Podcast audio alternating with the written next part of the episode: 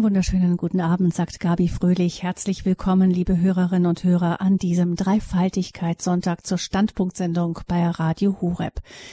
Die Umfragewerte für die Kirche sind desaströs. Eine Umfrage im vergangenen März stellte fest, fast die Hälfte der jungen Erwachsenen denke über einen Kirchenaustritt nach. Als Gründe werden angegeben auf Platz eins Intransparenz bei der Aufarbeitung von Missbrauch durch Kleriker, gefolgt von den kirchlichen Moralvorstellungen, Kirchensteuern und Verschwendungssucht einzelner kirchlicher Amtsträger.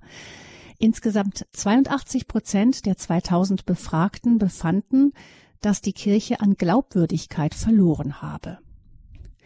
Ob die Aufarbeitung der Missbrauchsvorwürfe im Erzbistum Köln, ob das Papier der Vatikanischen Glaubenskongregation zur Segnung homosexueller Paare in den letzten Monaten jagt eine Negativschlagzeile über Kirchenthemen die andere. Und immer wieder steht im Raum, Kirche ist unglaubwürdig. Kann Kirche überhaupt noch glaubwürdig?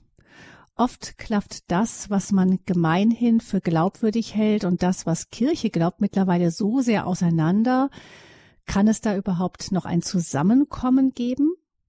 Darüber sprechen wir hier im Standpunkt mit dem Rechtsanwalt und Krisenkommunikationsberater Richard Schütze. Er ist uns zugeschaltet aus Berlin. Herzlich willkommen. Guten Abend, Herr Schütze. Ja, hallo, guten Abend, Frau Fröhlich. Herr Schütze, Sie sind Kommunikationsexperte und katholisch Kirchgänger, muss man ja noch dazu sagen. Ächzen Sie manchmal, wenn Sie so ähm, die Kommunikation zwischen kirchlichen Würdenträgern zum Beispiel und den Medien sehen? Ich äh, denke mich in das Dilemma ein, das da besteht im Augenblick. Äh, wir haben eine Kommunikationssituation, die sehr stark politisiert ist. Das verträgt sich grundsätzlich mit dem Charakter von Kirche und ihrem Sendungsauftrag ganz, ganz wenig. Denn eine politisierte Kommunikationskultur, wie wir die durchgängig haben, die besteht im Pro und Contra, im Schwarz und Weiß, in der Zuspitzung, in den Gegensätzen, in der Unauflöslichkeit von Gegensätzen, in dem Meinungskampf. Und es geht schlussendlich immer um die Deutungshoheit, also sozusagen auch eine Mehrheitsmeinung zu produzieren oder ganz platt gesagt, manchmal hier die Guten, dort die Bösen herauszuarbeiten. Das spüren viele Journalisten als ihren inneren Auftrag und das macht den Dialog so ungeheuer schwierig, äh, dass äh, sehr häufig Medienvertreter auch wegen dem enormen Stress, Zeitdruck, Kostendruck, der Druck, Zuschauer zu akquirieren oder Klicks zu produzieren, auf jeden Fall für Auflage zu sorgen, für ihr Medium, für ihren Verleger, für ihre Institution und Sendeanstalt, dass sie das unter einen ungeheuren Druck setzt, ähm, hier sozusagen ähm, proaktiv schon in den Ring einzusteigen nach dem Motto, ich habe eine innere Agenda im Kopf, wo ich den Interviewten in Anführungszeichen hinhaben will, in welche Ringecke ich ihn buxieren will. Im politischen Meinungskampf ist das durchaus eine gute Sache. Im, äh, in, in, in Auseinandersetzung mit kirchlichen Themen ganz, ganz schwierig, weil ja äh, Aspekte wie Barmherzigkeit, Geduld, Ruhe, Einfühlungsvermögen, das, was man modern sogar nennt Achtsamkeit, Sensibilität, häufig komplett vom Tisch kommen, unter den Teppich gepulvert werden und es sozusagen nur noch eine, einen verbalen Schlagabtausch gibt. Äh, und dann verstehe ich kirchliche ähm, Repräsentanten, dass sie sagen, diese Art von Arena, Schauspiel und Schlachtanordnung verträgt sich nicht mit dem Sendungsauftrag Jesu Christi.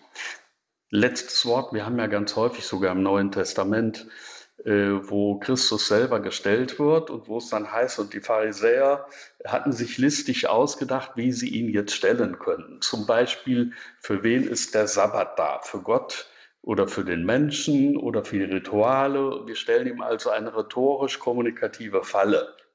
Und das hat er erkannt. Er hat das Spiel nicht mitgespielt. Das heißt, ähm, Sie verstehen es, wenn da, wenn dann Medien anfragen bei Bischöfen sagen, wir hätten da gerne einen Interviewpartner zu, dass ähm, dann abgewunken wird und gesagt wird, ähm, naja, das ist für uns nicht irgendwie nicht der richtige Platz. Ja, jeder Industrielle, jeder Topmanager, jeder Fußballtrainer von Rang, ähm, jeder, der ein Amt hat in Verbänden, NGOs, wo auch immer, erst recht in Parteien, in der Politik, jeder Bundes- und Landesminister forscht immer vorher durch seine Pressesprecher genau aus, in was für ein Format, wie das so schön heißt, also Sendeformat zum Beispiel bei Plasberg, nehmen wir mal einen berühmten Fall in Deutschland, hart aber fair, oder Talk im Hangar äh, bei Servus TV, wieder was ganz anderes, oder die Anne Will-Sendung, die heute Abend auf der ARD nachher läuft. Also in was für ein Format gehe ich hinein? Wie sind die Konditionen? Wer nimmt noch daran teil? Wer sind meine Interviewpartner? Mit welchen sogenannten Zuspiel- oder Einspielfilmen werde ich dort äh, in Anführungszeichen, wie wir Medienleute so schön sagen, konfrontiert? Dieses Szenario wird komplett abgecheckt und man überlegt dann, äh, wie heiß wird es, wie die Politik sagt, wie heiß wird es in dieser Küche? Wie heiß wird da gekocht? Äh, und wenn das heiß Kochen dann ein reiner politischer Meinungskampf ist, äh, wie, dann ist das unverträglich mit den Anliegen der kirchlichen Botschaft in sich. Ein Interview mit einem abwägenden Interviewpartner, der offene Fragen stellt, der verzichtet auf geschlossene alternative Fragen mit provozierenden Unterstellungen. Ich mache mal ein Beispiel, ähm, wo es klar wird, ähm, wenn ich jetzt äh, den Regierungssprecher Seibert fragen würde als Journalist, Herr Seibert, äh, Frau Merkel agiert zunehmend zögerlich, man hört nicht mehr so viel von ihr aktuell in der Corona-Krise. Ist es so, dass sie jetzt das Konzept von Helmut Kohl, ihrem ehemaligen Ziehvater, übernommen hat und einfach die Zuwartende ist? Oder fällt ihr in der aktuellen Situation nichts mehr ein? So, was soll jetzt der Befragte darauf antworten? Das ist die, äh, im Germanistischen, also im Journalismus-Slang, wenn wir das mal analysieren, eine doppelt geschlossene Alternativfrage, jeweils aufgeladen mit einer Provokation und einem unterstellenden Inhalt, auf die ich nicht mit Ja oder Nein antworten kann, sondern ich müsste jetzt das alles auseinandernehmen oder ein, eine, eine ganz andere eigenständige Botschaft senden, Antwort geben.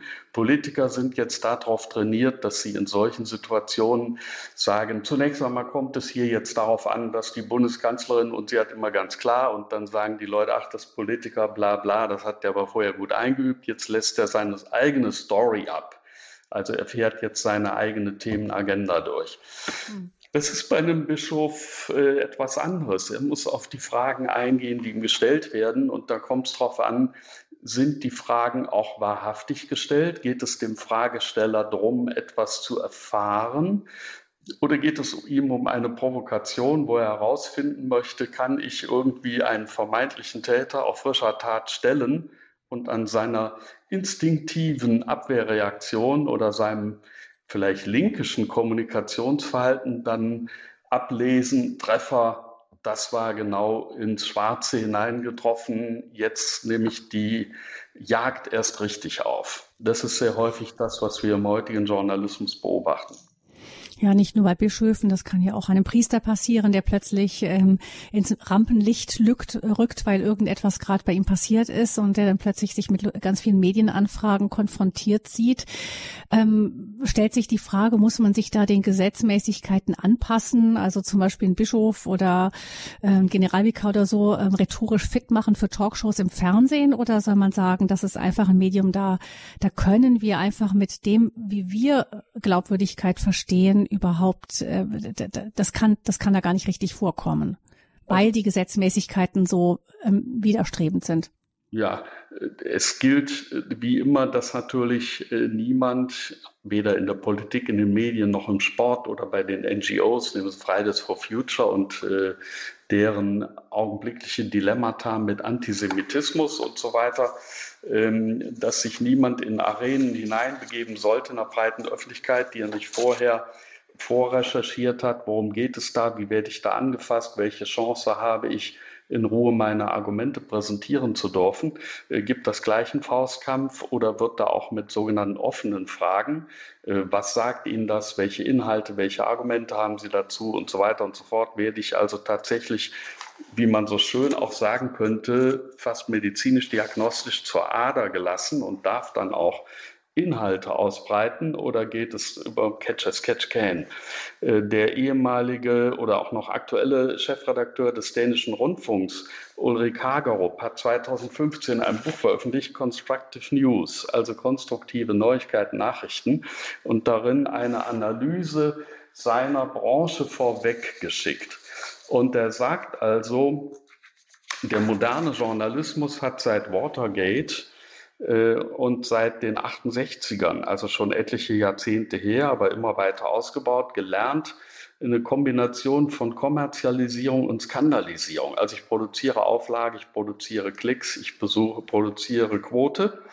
Äh, dadurch, dass ich zuspitze, dass ich skandalisiere, dass ich also Steine des Anstoßes in die Arena werfe, ich dramatisiere dann das Ganze, sage, hier geht es fast um Sein oder Nichtsein. Ich äh, stelle eine David-Goliath-Situation her. Klassisch bei den Missbrauchsfällen, da ist sie ja wirklich so, eignet sich also bestens. Ich habe die Opfer-Täter-Perspektive, ich habe die Bösen und die Guten, ich kriege Schwarz und Weiß hin, ich kann eine Vorverurteilung leisten und das Dilemma nahezu als aussichtslos, im, fast im Sinne von Sophokles antiken Tragödien, also bei Antigone oder sowas, das, wie ich auch handle, als jetzt einvernommener Verantwortungsträger ist es falsch. Und äh, in solchen Situationen zurechtzukommen, heißt jetzt einmal sich dessen bewusst sein und zweitens muss ich dann überlegen, wer ist der Richtige für die Argumente, die Kirche vorbringen will, um in eine solche Arena hineinzugehen. Wenn Sie mal beobachten, die Staatsspitze, Frau Merkel, würde nie in eine Talkshow gehen sich nie konfrontieren mit drei, vier, fünf Leuten auf einmal plus einen Moderator, sondern wenn sie erscheint, bekommt sie ganz königlich ihre Sondershow. Dann allenfalls eine Anne Will, vielleicht äh, bei einer Was nun Sendung im ZDF den Chefredakteur und die Berliner Büroleiterin des Senders, aber nie mehrere konfrontative, oppositionelle, andere Politiker und sonstige, die dann sozusagen sie in eine Gezerresituation hineinbringen. Das würde sie nicht mitmachen. Äh, entsprechend eine solche Situation, zum Beispiel ein Kardinal, ein Erzbischof, in einer 1 zu 1 Situation, wo man ein Gespräch miteinander führt, das wäre eine Sache, die äh, ich als Medienberater befürworten würde, eine Rauferei in einer Arena, äh, jeder gegen alle und alle gegen einen und sowas, das bringt einfach nichts. Da muss man dann auch den zweiten Aspekt sehen, dass es bei den Medien natürlich Leute gibt, die intensiv sich mit Sachverhalten befassen, das sind die sogenannten Influencer, die also eine behauptete oder auch tatsächlich Kompetenz besitzen. Die haben dann in den Medien eine Reihe Abschreiber, die könnte man auch nennen Follower, die ihnen nachfolgen, ihrer Meinung. Sozusagen zusammen bilden sie die Mehrheitsmeinung, den Mainstream, den aktuellen. Dann gibt es die Chronisten, die das sauber von der Seitenlinie beobachten und aufschreiben, was da so alles passiert. Und ganz wenige, die sozusagen, naja, ich weiß nicht, wenn ich das so beobachte, die nennen wir die Skeptiker. Also diese vier Gruppen mit denen kann ich unterschiedlich kommunizieren.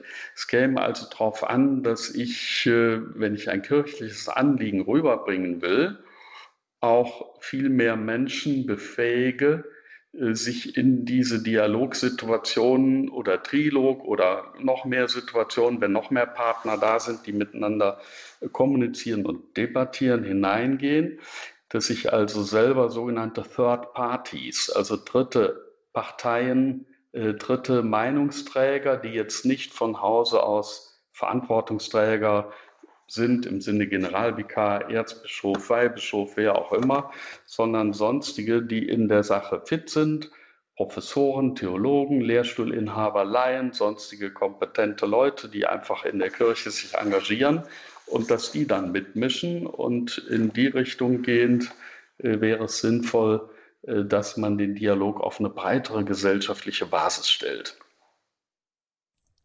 Sie haben gerade angesprochen, ein Thema, das ähm, Kirche gerne ähm, in der Öffentlichkeit haben möchte, wo sie bereit ist mitzusprechen. Ähm, nehmen wir mal das Thema Missbrauch, ja, und nehmen wir, das ist ja deshalb auch so schwierig, weil da wirklich Dinge passiert sind, äh, die, die eben, wo es klar ist, dass man auf der Anklagebank sitzt auf der anderen Seite macht sich bei vielen Gläubigen auch irgendwie das Gefühl breit, dass es eben da nicht nur um diese Sachen geht, sondern dass man im, im Gepäck sozusagen noch viele andere Themen gerne mitbringt. Das gibt ja auch ähm, in Umfragen heißt es immer, die Sache hat nur das Fass zum Überlaufen gebracht. Da war schon viel, vorher ganz viel Unmut da und so weiter. Aber nehmen wir mal dieses Thema an.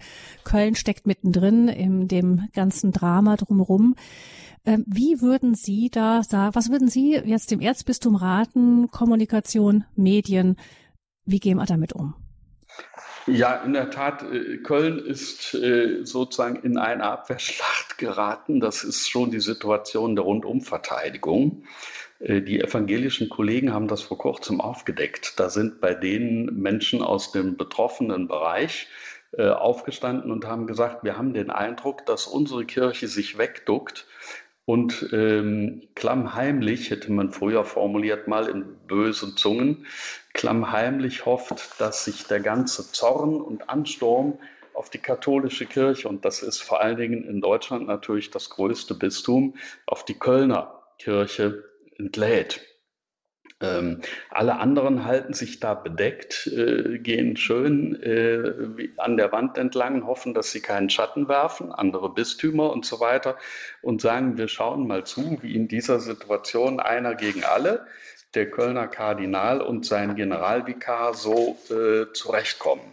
Und für die beiden und andere in Köln ist es natürlich eine äußerst schwierige Situation, überhaupt eine Situation des Gesprächsraumes, eine Ruhe, eine Ruhe insofern eine Stille auch, dass man Argumente relativ sine ira et studio, also ohne Zorn und übermäßige Leidenschaft äh, austauschen kann zunächst einmal und die erwägen kann.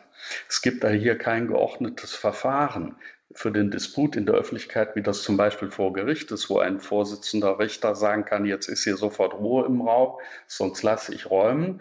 Äh, die Parteien haben das Recht, ihre jeweiligen Argumente vorzutragen und wir hören denen erstmal zu.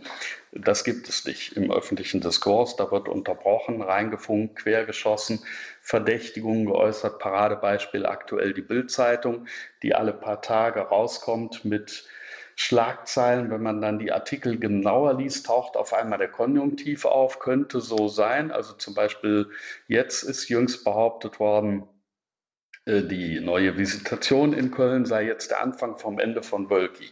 Jetzt lesen Sie den Artikel mal durch. Ein paar Zeilen später steht, es könnte in der Tat so sein, dass die Visitatoren zu einem für Wölki negativen Ergebnis kommen ja, was denn jetzt? Ja, das wird dann hinten versteckt oder jeder Journalist ne, äh, lernt natürlich, hau eine Schlagzeile raus, die skandalisiert, die dramatisiert, machst du dahinter ein Fragezeichen, war der so und so wirklich der Gangster? Fragezeichen. Das Fragezeichen überlesen die Leute, die kaufen erstmal. Äh, der Anreiz der Skandalisierung ist groß genug. Äh, das ist der Punkt, ähm, wo es sehr schwierig ist zu kommunizieren. Und im Augenblick äh, ist die Situation in Köln in diese Enge hineingeraten, äh, sicherlich durch ein paar Dinge mit rund um die Beauftragung der Gutachten und so weiter, die nicht zu Ende gedacht sein mögen, wie auch immer. Das kann man später mal alles untersuchen. Aber die aktuelle mediale Situation ist so aufgepeitscht, dass nur das Landgericht Köln mit einer einstweiligen Verfügung der Bildzeitung einen dreinhauen könnte, konnte vor wenigen Tagen und äh, der Bildzeitung in einem drastischen Urteil untersagt hat, zum Beispiel die Behauptung weiter aufrechtzuerhalten, der Kölner Kardinal habe von einer polizeilichen Warnung in Bezug auf die äh, Beförderung des stellvertretenden Stadtdechanten von Düsseldorf Kenntnis gehabt, mhm. bevor er diese äh, Beförderung vorgenommen habe. Das ist offenbar vor dem Landgericht überzeugend dargelegt worden, dass das nicht der Fall war und die Bildzeitung darf das nicht mehr behaupten. Aber wer liest das schon außer Fachjournalisten, dass hier solche Korrekturen vorgenommen werden? Die Karawane ist längst zur nächsten Behauptung weitergezogen. Mhm. Das ist so ein Fall, aber was würden Sie sagen? Ich meine, da hat man zumindest mal offensichtlich gesagt, da muss jetzt mal ein Gericht dann, damit, ähm, damit da mal eine Grenze gezogen wird. Eine andere, also einen anderen Punkt, den Kardinal Wölki offensichtlich in dem Fall versucht, ist das Gespräch zu suchen, auch abseits vom Rampenlicht. Also es war ja da ähm, sehr öffentlichkeitswirksam, ähm, hat äh, wohl hat es Gruppen von Katholiken in Düsseldorf gegeben, die versucht haben, ihn auszuladen äh, von einer Firmung und er hat dann darauf bestanden, mit der Gemeinde selbst zu sprechen, auch als ihm gesagt wurde, dass ähm, kein Interesse am Gespräch bestehe. Aber er hat, er hat das durchgezogen und ist hingegangen. Ähm, auch natürlich sehr medienwirksam mit den roten Karten. Die anderen, die ihn dann ähm, eine rote Karte zeigen wollten von die, seine Kritiker. Ist das, ähm, ist das ein Stück Glaubwürdigkeit wiedergewinnen, wenn sich jemand, der so unter Beschuss steht, in dieser Situation dann wirklich da in die Höhle des Löwen wagt? Also ich würde fast sagen, über die Medienanalyse hinausgehend, das ist fast schon eine Art Martyrium. Das ist ja null spaßsteuerpflichtig, äh, denn hier geht ja jemand in die Höhle der Löwen. Und die Situation ist ja so aufgepeitscht, dass sie hier quasi äh, Tarifverhandlungscharakter haben. Ähm, eine breite Menge fordert ultimativ dies, das und jenes, äh, bläst die Trompete, hat die rote Fahne oder die rote Karte.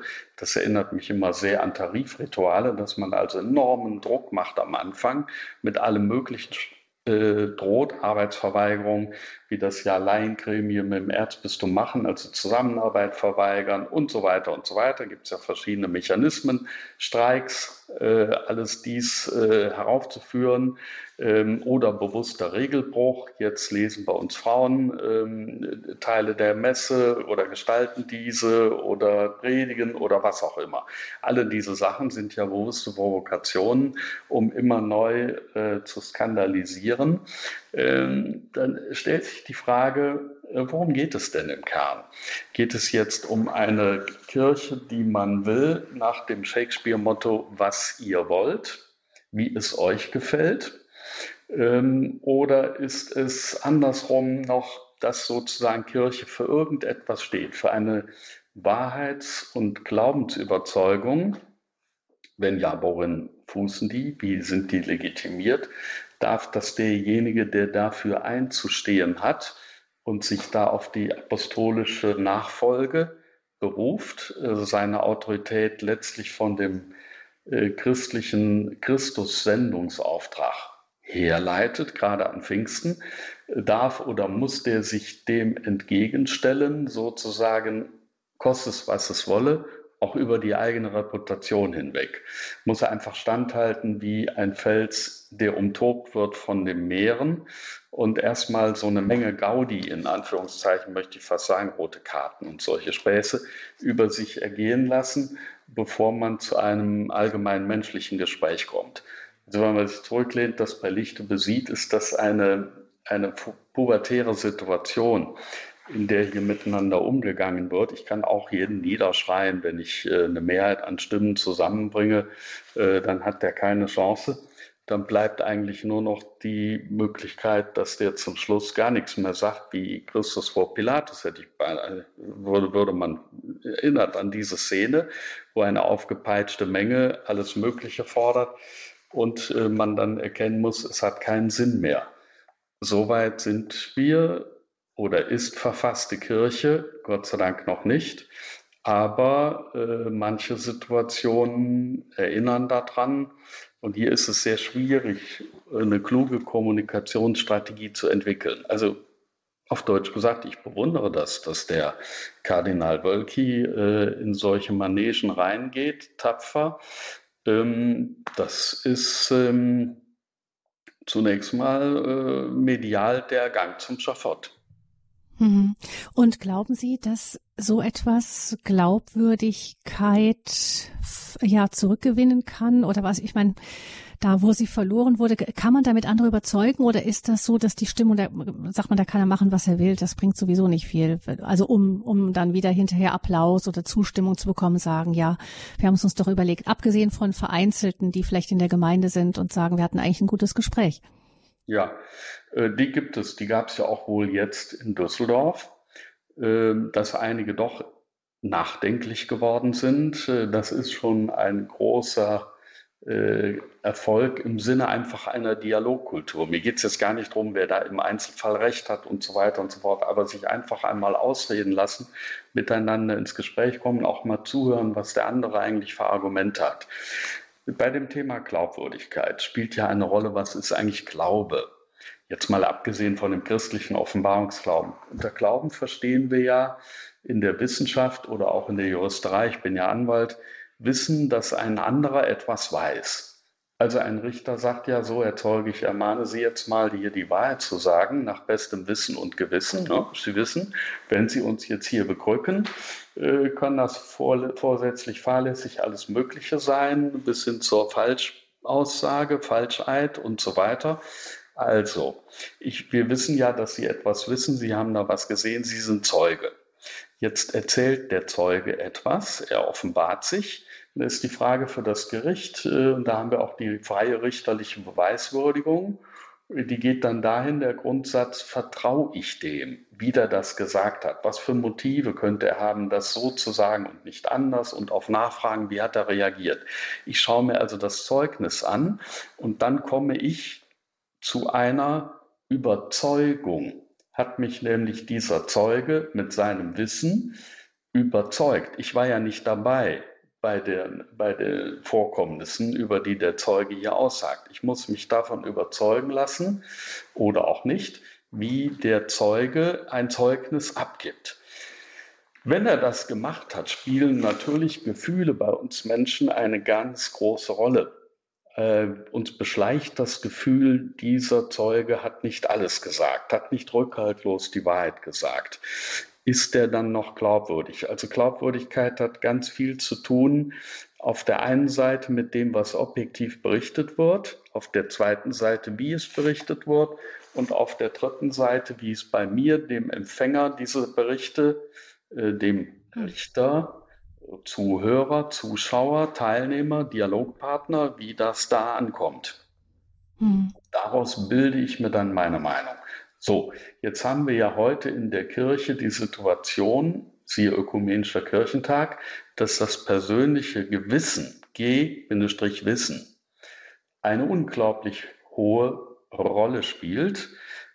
Vielfach wird vergessen, dass ich mein G-Wissen erstmal mit Wissen bilden sollte, sondern es wird so getan, als hätte ich von vornherein schon eine Gewissheit, die mich etwas wissen lässt innerlich. Also ich habe mein subjektives Gewissen, das sind oft meine Vorstellungen, Projektionen, Wünsche. Wir sprachen vorhin, wie es euch gefällt, wie Shakespeare und so weiter, Kirche nach eurem Gusto. Und jetzt beobachte ich Third Parties. Da steigen also dann Theologen zum Beispiel in den Ring und äußern sich dazu. Oder verschiedene Bischöfe, die meinen, hier und da müsse man die Reformen vorantreiben und bestimmte, eine bestimmte Agenda verfolgen und schon ein Zielbild von Kirche vorgeben, wie sie denn sein soll. Dies, das, sind eine, das ist eine intellektuelle Elite, die behauptet nämlich, sie wüsste etwas. Nämlich, sie habe Theologie studiert, sie könne die äh, Schriften exakt auslegen, sie könne was zur Historie der Kirche aussagen, was man vielleicht noch nicht wisse, was da alles auf Konzilien gedreht und gedeichselt worden sei, wie dies und jenes sich historisch ergeben haben, ob das wirklich alles so oder auch vielleicht anders die Worte Christi gewesen wären und so weiter. Also eine intellektuelle Elite gibt mir Deutungen vor als äh, Empfänger von all diesen Nachrichten. Und wenn mir das zu verwirrend wird und ich immer wieder höre, eigentlich kommt es auf dein Gewissen an, dann bin ich geneigt, sehr schnell einen Bruchstrich zu ziehen und sage, na gut, wenn die, diese intellektuelle Elite sich selbst nicht mehr gewiss ist, schon untereinander komplett zerstritten und uneins, wenn die also subjektivistisch und relativistisch umgehen mit dem, was ich mal für die geoffenbarte Wahrheit der Kirche gehalten habe, früher, dann nehme ich davon jetzt mal getrost Abschied und wende mich ganz pragmatisch dem zu, wie ich das leben will. Man könnte also kurz gesprochen formulieren, der intellektuelle Skeptizismus und Relativismus gebiert eine Art Nihilismus. Wenn nichts mehr so ganz sicher ist, dann ist ja auch nichts mehr gewiss und so richtig als Glaubensüberzeugung anzunehmen und praktisch zu leben. Und dann folgt aus diesem intellektuellen Nihilismus der Pragmatismus der Massen. Und der ist im Zweifel in dem Sinne materialistisch, dass ich sage, jetzt baue ich mir mal das aus den zehn Geboten und meinen Glaubensüberzeugungen zusammen, was ideal in mein Leben passt. Und das ist zumeist das, was mit am wenigsten Anstrengung, Askese, persönliche Änderung, früher nannte man das Umkehr, Gewissenserforschung, Bekehrung, Reue und sowas. Das brauche ich ja dann vielleicht alles gar nicht, wenn ich mir die Gebote und Vorschriften so hindeuten kann, dass sie exakt auf meinen Lebensentwurf passen. Und bingo, dann bin ich da. Das war schon immer das, was ich wollte. Eine Wohlfühlkirche. Das heißt, ähm, wenn ich Sie richtig verstehe, Herr Schütze, ist Glaubwürdigkeit, das hängt zum einen von dem Verhalten desjenigen ähm an, der da nun glaubwürdig oder nicht glaubwürdig sein soll. Und auf der anderen Seite hängt es aber auch sehr davon ab, was ich jetzt bereit bin für glaubwürdig zu halten und was nicht. Ja, ich muss mich quasi, wenn ich ähm, eine Glaubwürdigkeit insgesamt für eine Institution, für die Kirche, muss ich denken und fühlen zusammenbringen. Das heißt, ich muss mir überlegen, erstmal auf der ersten Stufe, äh, worum geht es denn bei dem, was die Institution Kirche eigentlich will? Was sind die Tatsachenfeststellungen, die behauptet werden mit den zehn Geboten, mit dem Katechismus und so weiter? Äh, wir können also sagen, was sind die Wahrheits- und Wertüberzeugungen? Was ist das Menschen- und Weltbild? der katholischen Kirche oder des Christentums, aus welchen Quellen speist sich das gut. Es gibt die göttliche Offenbarung, Altes Testament, Neues Testament, die Apostelgeschichte, es gibt äh, die Konzilien, es gibt die Kirchenväter, es gibt die Kirchenlehrer und Kirchenlehrerinnen und so weiter und so fort. Und wenn ich das mal zur Kenntnis genommen habe, dann habe ich ja mein Gehwissen schon mit einem großen Wissen aufgeladen dann habe ich sozusagen selber mir äh, die Wahrheits- und Wertüberzeugung ein bisschen erarbeitet. Dann kann ich auf der zweiten Ebene danach beobachten, handeln denn Repräsentanten der Kirche entsprechend diesen ethischen Normen und Werten, die sie selber verkünden oder eigentlich verkünden sollten, die jedenfalls das sind, was man den Glaubensschatz der Kirche nennt. Also wie ist das praktische ethische Handeln? Stimmt das überein?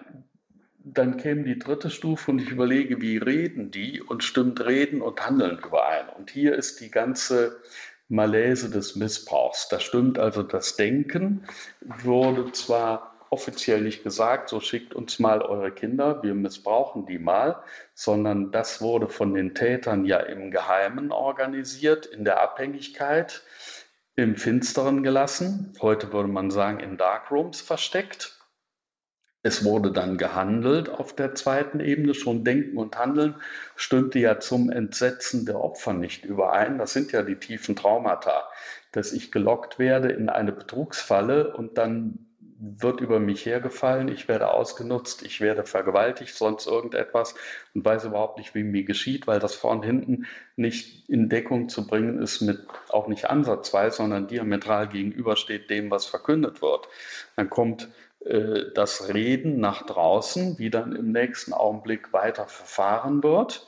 Reden und Handeln stimmen null überein ein großer Bruch. Das ist ein zweites Trauma, eine zweite Traumasituation.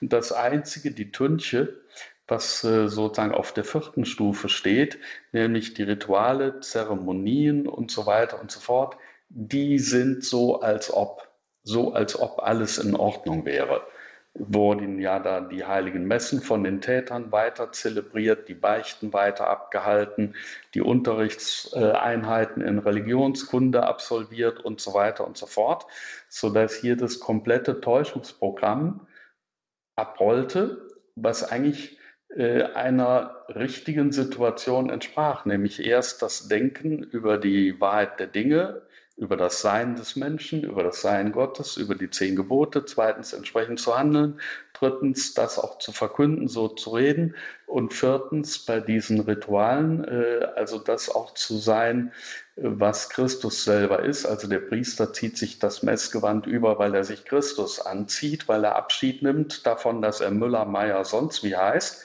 sondern er äh, agiert jetzt wie Ipse Christus in der Person Christi. Das wird hier für ein komplettes Täuschungsprogramm von Missbrauchstätern benutzt und gibt natürlich diese großen Schockwellen. Um das aufzudröseln, muss ich nochmal quasi ganz zurück und mir die Mühe machen an die erste Stufe, was war eigentlich Christi Botschaft? Also was sind die Wahrheits- und Wertüberzeugungen der Kirche? Weshalb ist die überhaupt in der Welt? Als Sozialveranstaltung, als Wohlfühlclub? Oder geht es um das Innerste jeder menschlichen Person? Geht es darum, wer bist du letztlich? Warum lebst du? Was sind die Ziele deines Lebens? Wofür lohnt es sich zu sterben? Und dafür lohnt es sich auch zu leben. Das heißt, wir verstehen natürlich, dass die Missbrauchsenthüllungen, ähm, dass die wirklich das Erdbeben waren, was ein, der bei der Kirche ein hohes Maß an Glaubwürdigkeit eingebüßt hat. Ähm, da sind auch alle im Grunde mit in Sippenhaft genommen worden, äh, weil in der medialen Öffentlichkeit man natürlich dann Priester, Kirche, dann alles ähm, in eins sieht und irgendwo, wenn man zueinander gehört, trägt man irgendwie als, als Katholik oder als Christ jetzt auch dieses Kreuz dann ein Stück weit mit. Das spüren ja alle. Nun ist es so, dass aber es, ich kenne viele Katholiken, die sich von denen, die so in den Medien präsentiert werden, oft, es wird ja oft so dargestellt, das Volk der Gläubigen auf der einen Seite und auf der anderen Seite die Hierarchie, ähm, Priester, Bischöfe, am schlimmsten die Bischöfe und so weiter ähm, dass die ähm, sich so gegenüberstehen, so unversöhnlich. Und da gibt es doch so manche Katholiken, die von sich sagen, ich finde mich da überhaupt nicht wieder, ich gehöre nicht zu denjenigen, die eine rote Karte zücken würden. Sicher würde ich auch einfordern, dass die Missbrauchsgeschichten ähm, alle wirklich aufgearbeitet werden. Aber so wie das dann von denen, die in den Medien als die Vertreter der, des Kirchenvolkes präsentiert werden, so wie es dargestellt wird, da fühle, finde ich mich auch nicht wieder. Ähm, das heißt, was kann man, was kann man solchen Gläubigen sagen? Wie verhalten die sich richtig? Ja, wir haben einen regelrechten Schabenhaufen. Die kostbare Vase ist gründlich zerdeppert. Die Frage ist, äh, wenn ich jetzt die Scherben betrachte, stellt sich die Frage, Art 1, lohnt es sich, die Sache zusammenzubauen, neu? Oder fege ich das gleich in den Müll? Fege ich das in den Müll, sage ich, ich bin schon so weit weg, überhaupt die Schönheit dieser Vase zu betrachten. Eigentlich habe ich sie auch nicht mehr gebraucht. Ich habe keine Blumen, die da reinpassen. Blumen weiß ich sowieso nicht, ob die noch Sinn machen für mich selber, äh, ob die mir jetzt was sagen, äh, schon gar nicht diese oder jene und in der Größe und so weiter. Ich äh, mache das weg. Ich hänge stattdessen Bilder auf die Wand, irgendetwas anderes.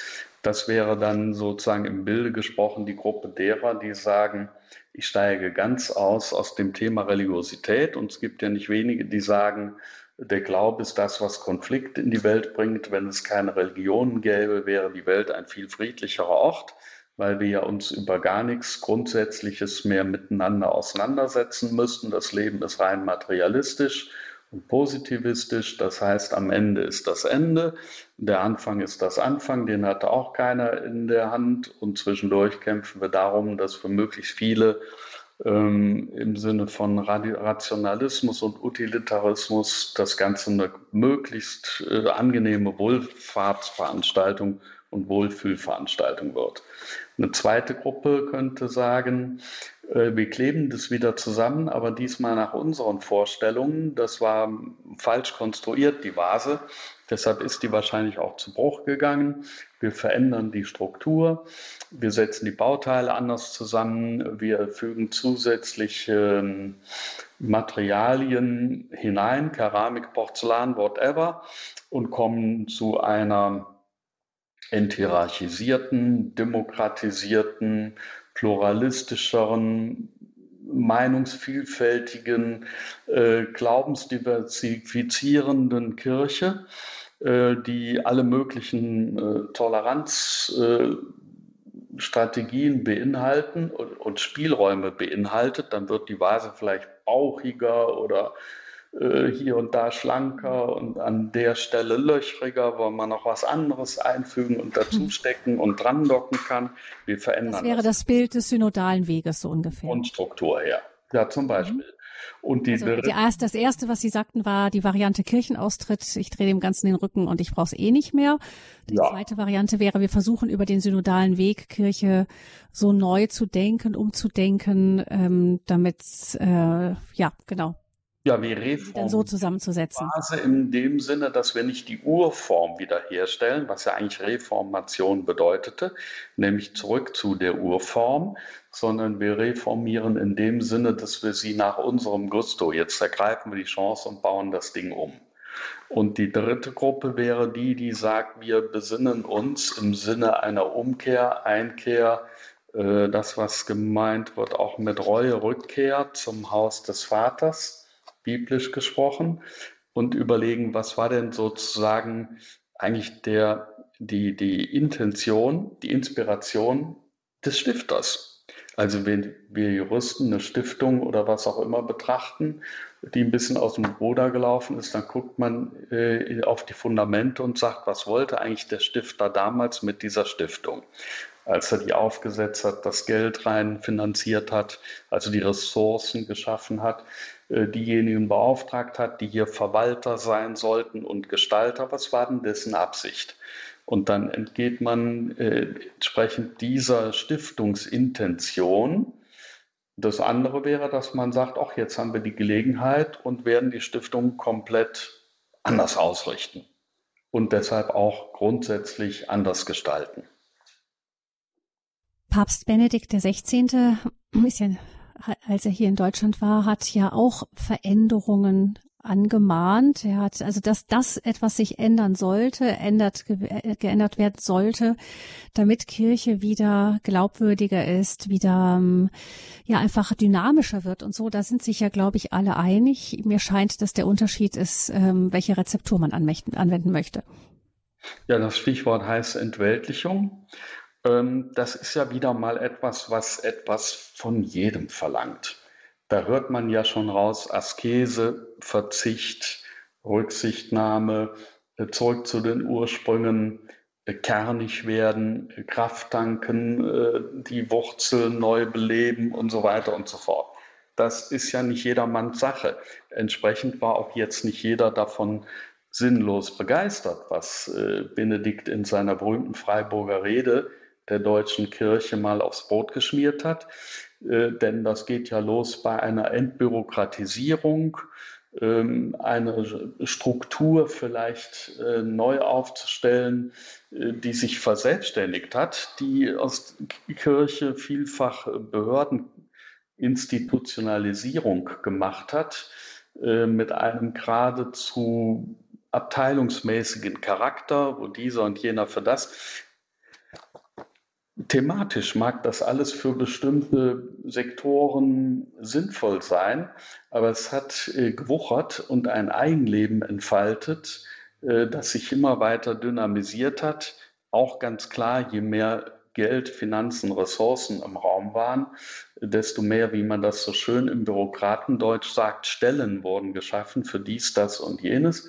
Und wenn man eine Stelle hat, muss man ja sich selber nicht mehr kümmern das ist ja schon verwaltet, geregelt, administriert. Das Gegenteil ist natürlich der Fall. Eine lebendige Kirche ist jetzt keine Bürokratieansammlung, sondern eine lebendige Kirche äh, soll ja die Mission aller ihrer Mitglieder sein, die als Apostel in der Welt unterwegs sind.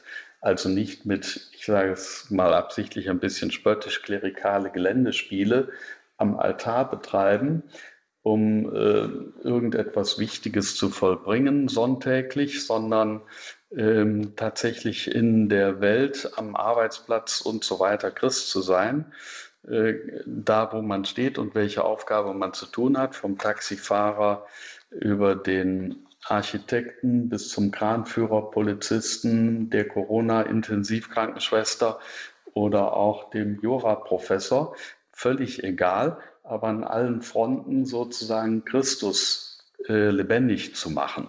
und den anderen zu zeigen, äh, aus diesem Menschenbild, aus diesem Weltbild heraus versuchen wir zumindest immer wieder die Welt zu gestalten.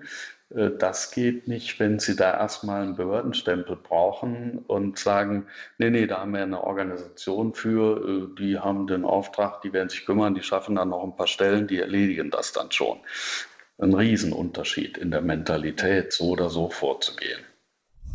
Das heißt dann aber, dass ähm, Jetzt wird ja immer wieder darüber geredet, dass immer mehr Leute, immer mehr Christen aus der Kirche austreten. Die katholische Kirche hatte im Jahr 2019 auch die evangelische Kirche bei den Austrittszahlen überholt. Schon 2019 mit 272.000 Austritten war das äh, der Höchststand der Kirchenaustritte.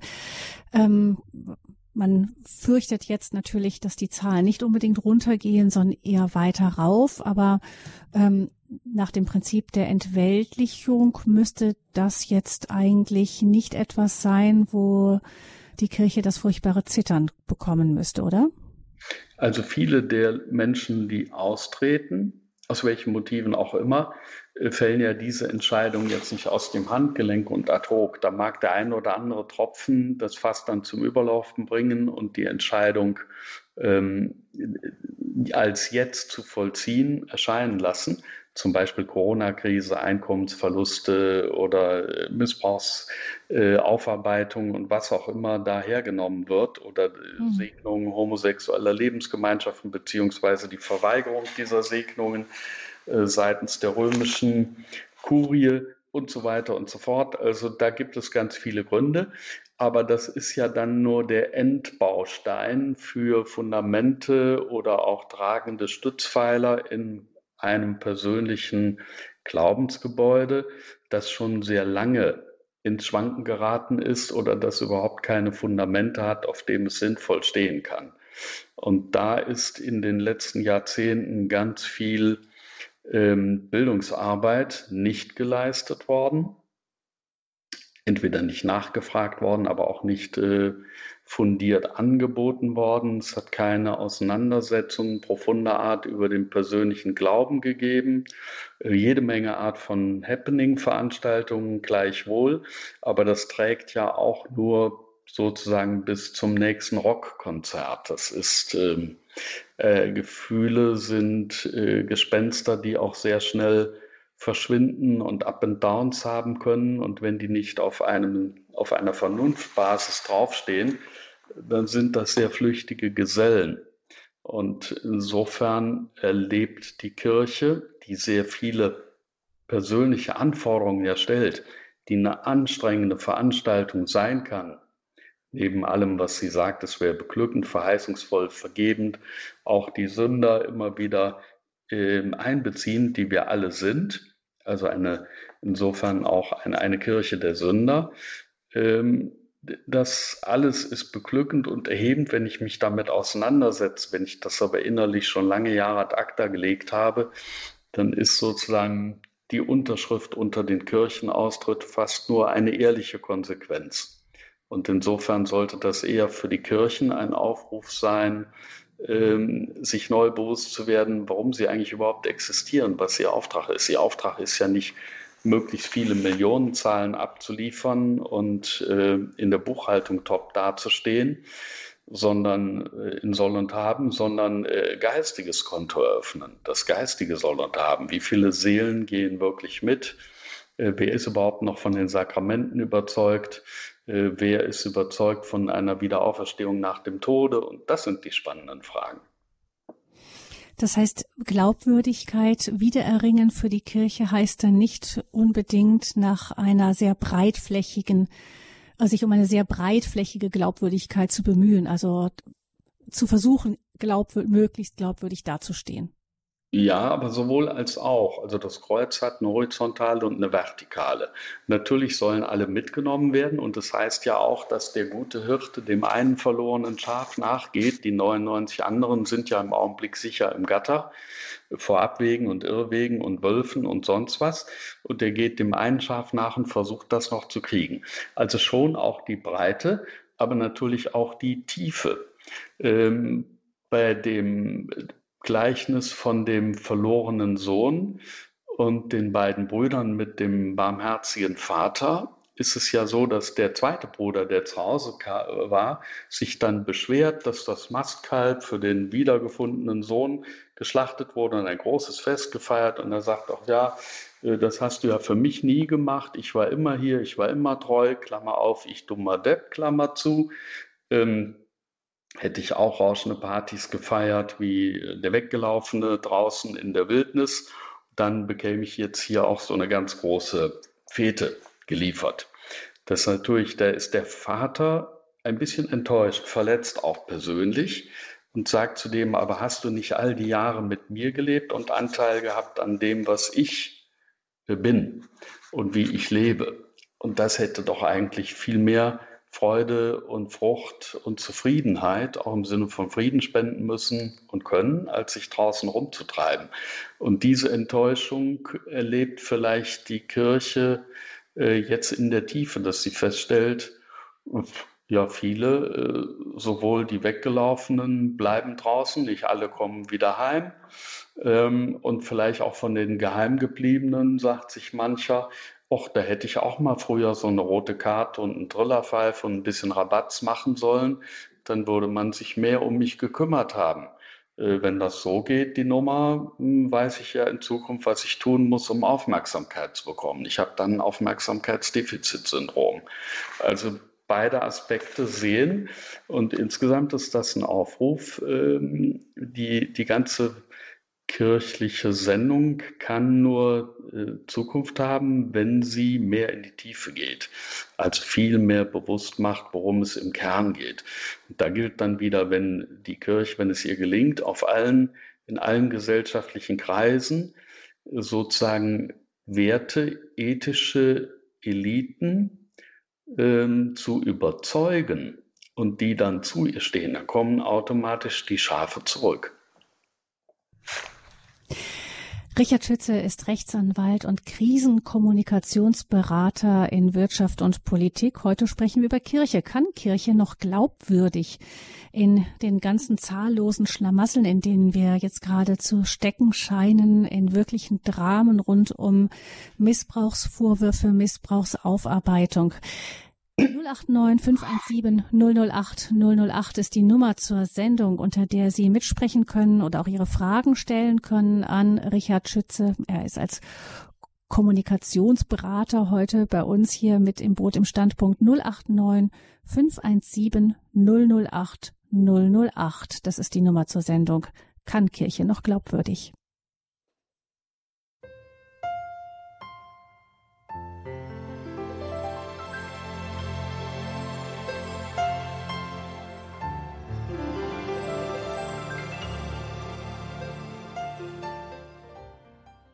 Kann Kirche noch glaubwürdig? Das fragen wir hier im Standpunkt bei Radio Horeb. Beim Mikrofon ist Gabi Fröhlich und ich spreche mit Richard Schütze. Er ist Rechtsanwalt und Krisenkommunikationsberater in Wirtschaft und Politik, uns zugeschaltet aus Berlin.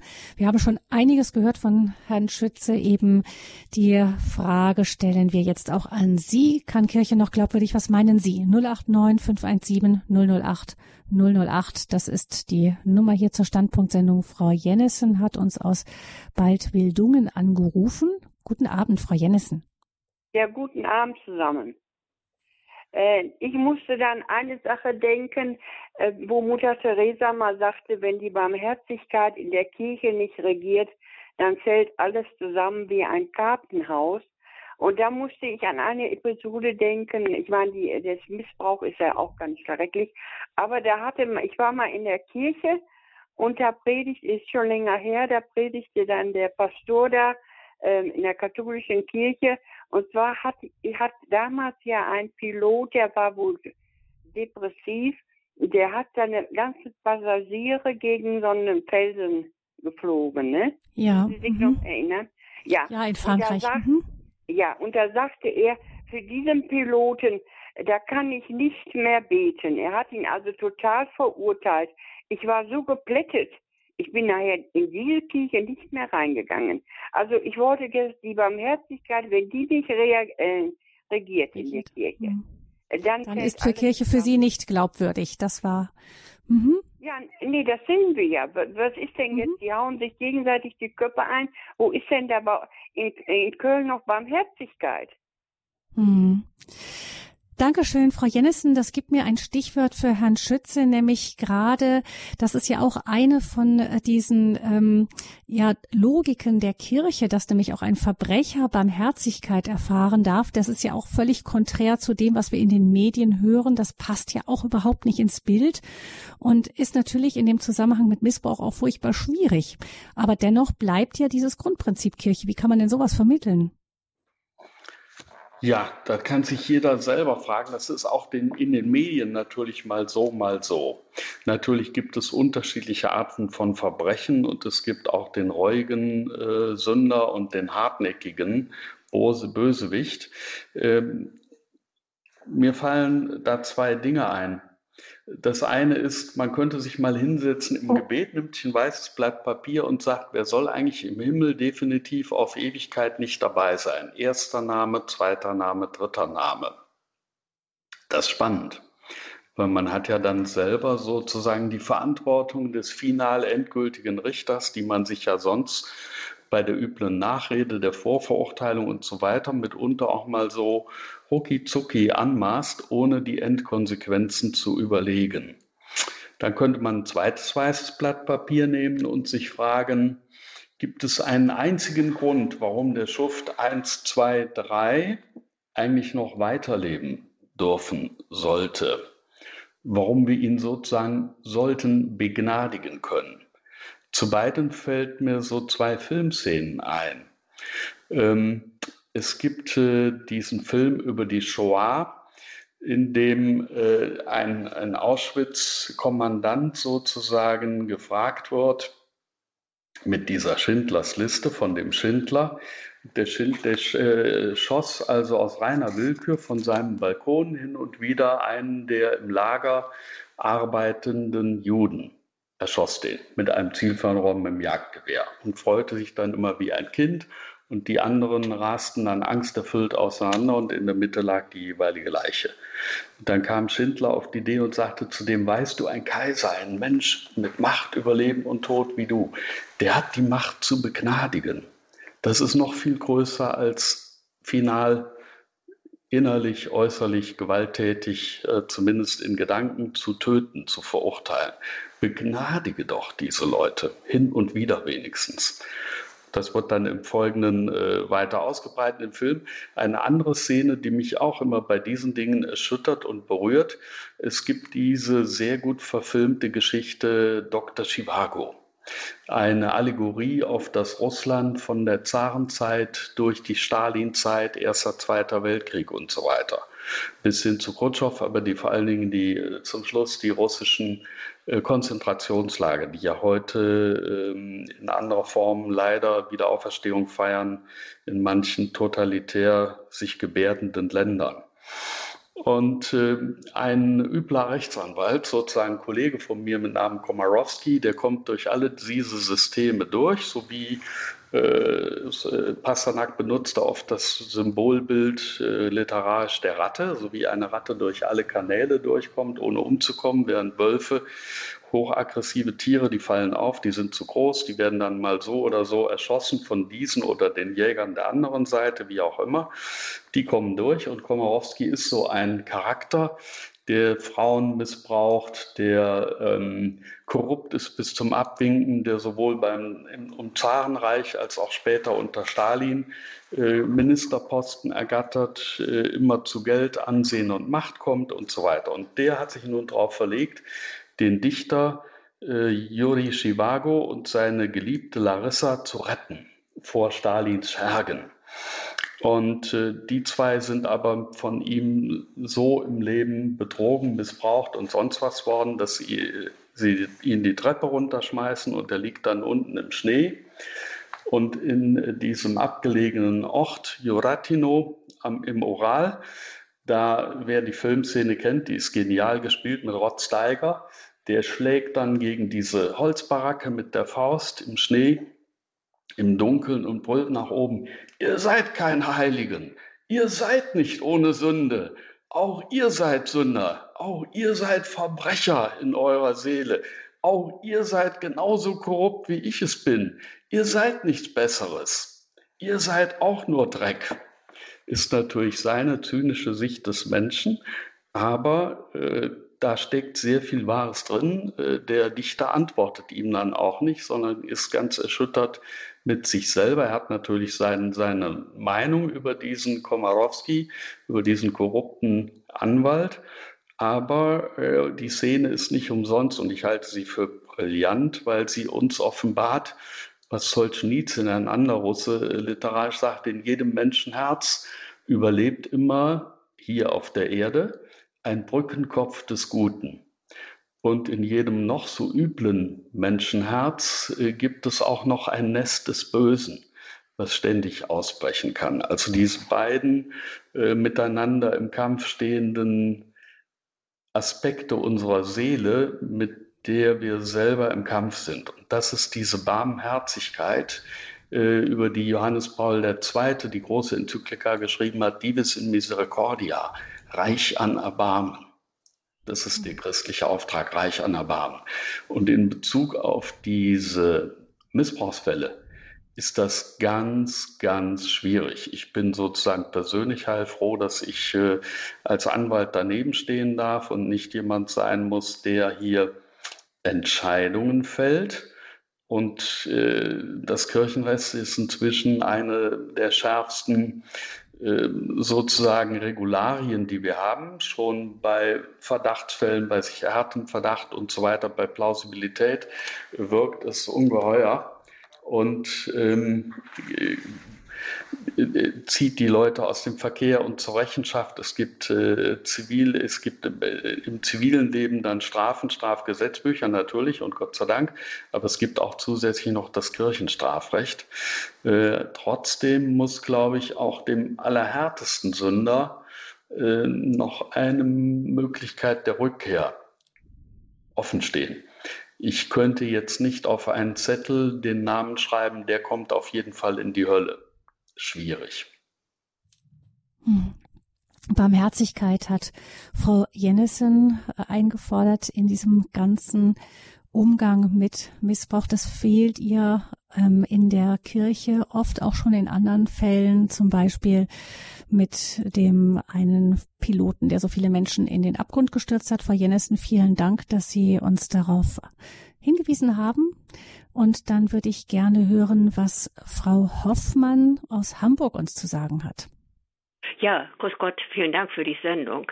Ich denke, eines der Hauptprobleme äh, ist, dass ganz wenige Menschen Sinn für das Übernatürliche der Kirche haben. Und das kommt natürlich auch daher, ich brauche Ihnen da keine Beispiele zu machen, dass wir sehr viele Banalitäten in der Heiligen Messe erleben, was eigentlich das was das Höchste ist, was es überhaupt auf der Erde gibt. Also das ist, denke ich, äh, einer der hm. tiefen Gründe, weshalb sich die Leute äh, verabschieden, die sie sagen, das bringt mir ja nichts. Und sie haben wahrscheinlich auch selber Erfahrung, dass man gelegentlich irgendwo hinkommt, wo man fremd ist, und man kommt in die Kirche und sieht, da ist eine äh, Situation der Ehrfurcht oder Sie wissen von äh, Konvertiten, die also hingerissen waren, wenn sie sahen, dass, äh, wenn die Glocken zur Wandlung geläutet haben, äh, eine Schriftstellerin sagte, waren die Menschen wie hingemäht. Also dieses, die Ehrfurcht und äh, das übernatürliche äh, Wahrnehmen dieses unfasslichen Ereignisses, was wir in der Kirche feiern. Mhm. Ja, vielen Dank, Frau Hoffmann, ähm, dass Sie das mit eingebracht haben hier. Also die Heiligkeit wieder den Sinn für Heiligkeit entwickeln in der Kirche. Das ist etwas, wo man die Menschen ganz woanders berühren kann, als wenn wir jetzt anfangen zu diskutieren oder über den Kopf zu überzeugen. Was meinen Sie, Herr Schütze? Ja, die Kirche ist eine anstrengende Veranstaltung insoweit, als sie Ideale hat. Und äh, die ganzen zehn Gebote beschreiben ja immer so Leitplanken, äh, sowohl in den ersten fünf, auf der ersten Gesetzestafel als auch die zweiten, äh, von denen es heißt, nach dem Bild Gottes und vor allen Dingen der Natur des Menschen, also dem, was du bist. Komorowski hätte gesagt, also das Material, aus dem auch ihr gebaut seid, alle, die Guten, die Schlechten und so weiter. Ihr habt eine Chance, glücklich zu werden, wenn ihr euch innerhalb dieser Leitplanke bewegt. und zwar mit der Zielsetzung, die Vertikale auf Gott zu. Und äh, die, äh, diese Ideale, wer die befolgt, das nennt man dann wohl theologisch ein heiligmäßiges Leben zu führen, versuchen. Im Bewusstsein, dass man, ich weiß nicht wie oft am Tag, strauchelt und hinfällt und so weiter, aber immer wieder aufstehen und sich sagen, jetzt ist das, was zählt. Ich mache wieder den ersten Schritt, ich erhebe mich wieder neu ich stehe wieder neu auf von Tolstoi, ich ziehe da mal nochmal Russen, gibt es diesen wunderbaren Roman Auferstehung. Das geht um die Auferstehung eines Grafen, der also eine Frau ausgenutzt hatte und so weiter. Und die wird zufällig dann, nicht zufällig, sondern wegen bestimmter Taten verurteilt in, äh, nach Sibirien damals schon in ein Straflager und er begleitet sie und erlebt dabei persönlich in sich die Auferstehung und fragt sich, was er eigentlich schuld ist an dem verursacht hat an der ähm, Geschichte und der Biografie dieser Frau, wie die also jetzt ihrer Straf, ihrem Strafvollzug entgegengeht. Und eigentlich ist er es, der da mitmarschiert und äh, auch sein, seine eigene Strafe auf sich nimmt. Also als Korrektur des Lebens. Diese Ideale sind herausfordernd, sind anstrengend und ähm, da äh, schreitet man voran, äh, wenn man sich immer wieder an diesen Milestones, an diesen zehn Geboten aufrichtet. Und ich glaube, das ist das, was die Kirche verdeutlichen muss. Natürlich ist das ein Skandalon. Ähm, eine Spaß- und Wohlstands- und Wohlfühlgesellschaft äh, hat tausend andere Beschäftigungen, als sich mit der persönlichen Askese, es sei denn, der Fitness- und Personal Trainer sagt, das geht so überhaupt nicht mehr, ihre medizinischen Werte sind ja katastrophal. Ich äh, verurteile Sie jetzt sozusagen zu diesem und jenem Fitnesscenter-Programm, dann sind wir gerne bereit, alles Mögliche auf uns zu nehmen. Aber im inneren Leben äh, hm.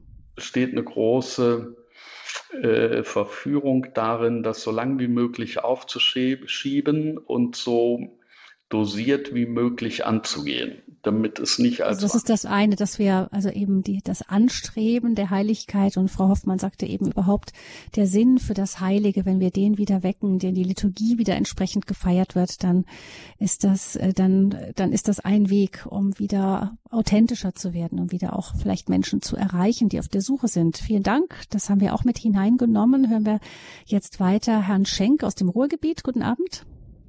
Recht schönen guten Abend, Herr Schütze. Schönen guten Abend, Frau Fröhlich. Äh, mir geht es darum, ich äh, glaube, und das ist glaubwürdig meines Erachtens, dass äh, die Kirche uns in den letzten Jahrzehnten bis ins Jahrhundert hinein eine hohe Glaubwürdigkeit äh, äh, dargestellt hat, äh, beziehungsweise ähm, ein hohes Kulturgut ist, was äh, meines Erachtens äh, langsam durch äh, übersteuerten, ähm, wie soll ich sagen, übersteuerte Journalismus, äh, so die Pressefreiheit meines Erachtens langsam kaputt gemacht wird. Und äh, wie sehen Sie das, Herr Schütze? Also ich glaube, die Pressefreiheit ist ja eine Blüte, die aus der Wurzel der Religionsfreiheit entstanden ist, wie auch die Wissenschaftsfreiheit, die Meinungsfreiheit und so weiter und so fort. Ähm, diese Wurzel möchte ich gerne weiter gehegt, gepflegt und gestärkt sehen.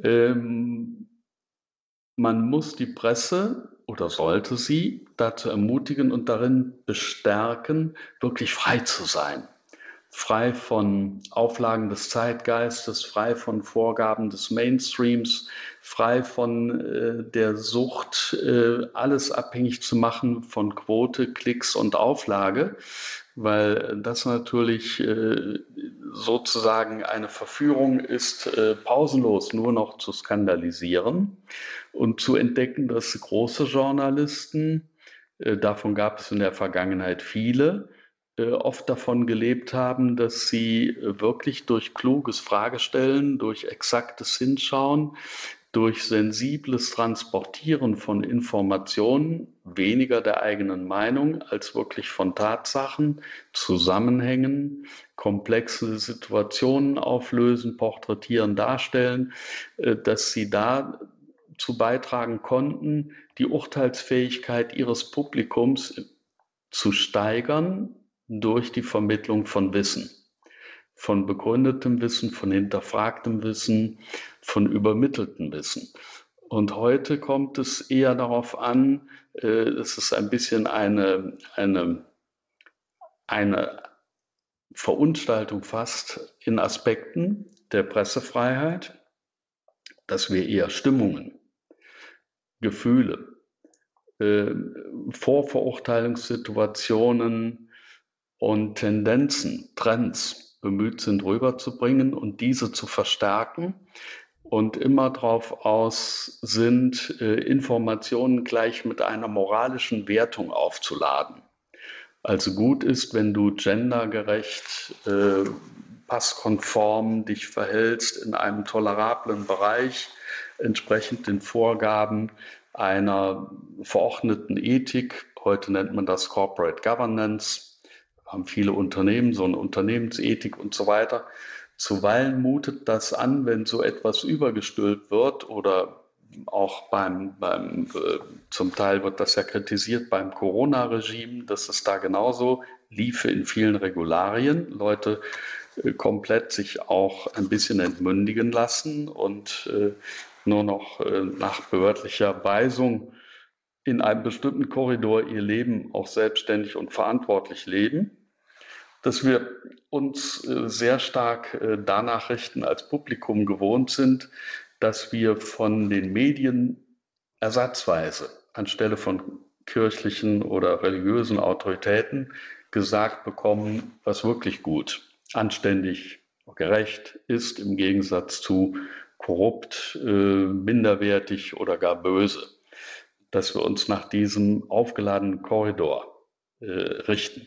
Das haben Journalisten mal zusammengefasst in unseren öffentlich-rechtlichen Medien in dem mich entsetzenden Satz, wir transportieren nicht Informationen, sondern wir erzeugen Haltungen. Das genau ist erst eine nachfolgende Aufgabe von Medien, die erste Aufgabe ist, die Urteilsfähigkeit meines Publikums ernst zu nehmen und auch Respekt vor dem Publikum zu haben, ihm nämlich zuzutrauen, dass es selber urteilen kann. In der Justiz sagt der Richter immer, gib du mir die Fakten, ich gebe dir die Wertung der Fakten. Herr Zeuge, Sie brauchen nicht zu werten. Also ein Zeuge, der in den Zeugestand tritt und sagt, Herr Richter, ich habe genau gesehen, der Fahrer mit dem Porsche war schuld. Da sagt der Richter, halt, halt, stopp, stopp. Wer schuld war, das stellen wir nachher fest. Sagen Sie doch mal einfach, wer wo wann gefahren ist an dieser roten Ampel. Was Sie genau beobachten.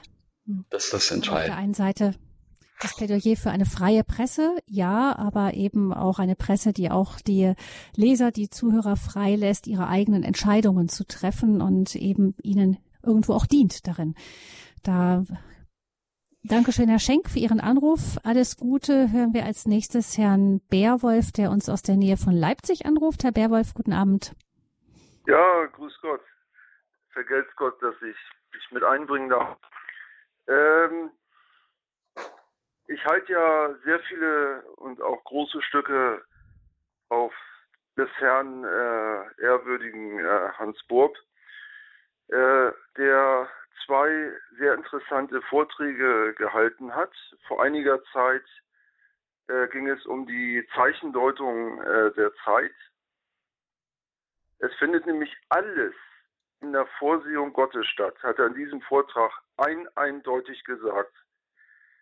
Das heißt, alles Böse, alles Gute ähm, liegt in der Hand Gottes und er schreitet ein wenn es jedem einzelnen Menschen zu viel wird. Dabei hat er in seinem Vortrag gesagt, den er, ich weiß nicht mehr genau in welcher Kirche, aber in einer Kirche gehalten hat, Bestrafung ist das Schwachsinnigste, was überhaupt gibt. Und das ist auch ein Punkt, äh, den äh, Sie heute angesprochen haben. Vergebung müssen wir können und lernen.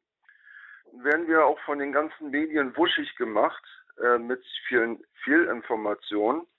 Und da sage ich ganz klar, was auch äh, Pater äh, Ulrich äh, Johannes vom Kloster Maria Linden, ein Bruder vom gemeinsamen Leben, äh, dat, dazu auch gesagt hat, wir müssen in der Lage sein, die Geister unterscheiden zu können.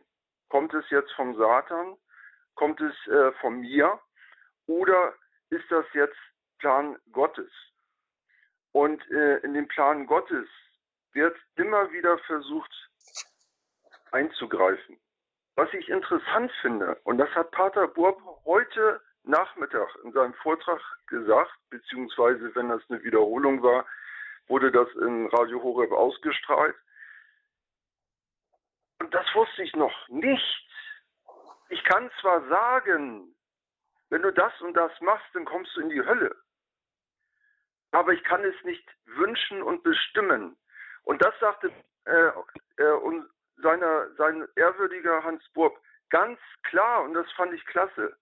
Jeder bestimmt selbst, ob er in die Hölle geht. Wie oft wird immer wieder gesagt, oh, du musst aufpassen, da steht jemand und sagt dir, du musst jetzt in die Hölle. Nein, wenn ich die Liebe Gottes nicht annehmen kann, sagt Hans Burg, dann ist für mich der ewige Feuerofen vorbestimmt. Und dieser Aspekt, den finde ich sehr interessant. Wenn ich selber nicht umkehre, wie schon so mancher großer Hochstapler und Verbrecher es getan hat, äh, dann bin ich zunächst verloren, habe aber die Chance, durch das Fegefeuer die Liebe Gottes noch anzunehmen. Und wenn ich die dann verwerfe, dann ist, der, ist die Hölle vorprogrammiert. Da gibt's ja das Berwolf, wunderbare. Herr Berwolf, vielleicht können wir da, vielleicht können wir an der Stelle kurz sagen, ähm, genau.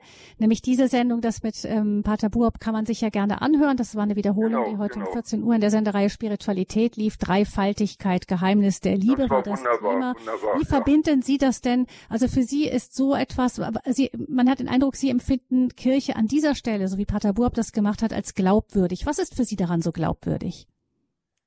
Ähm, die Zeugnisse, die ich erlebe. Ähm, mhm. ich erlebe von dem, äh, was ich erlebe im Nachhinein, wird mir das bestätigt. Ich muss mir die Leute genau angucken. Wen habe ich vor mir? Wer, ähm, wer hat die Glaubenstiefe?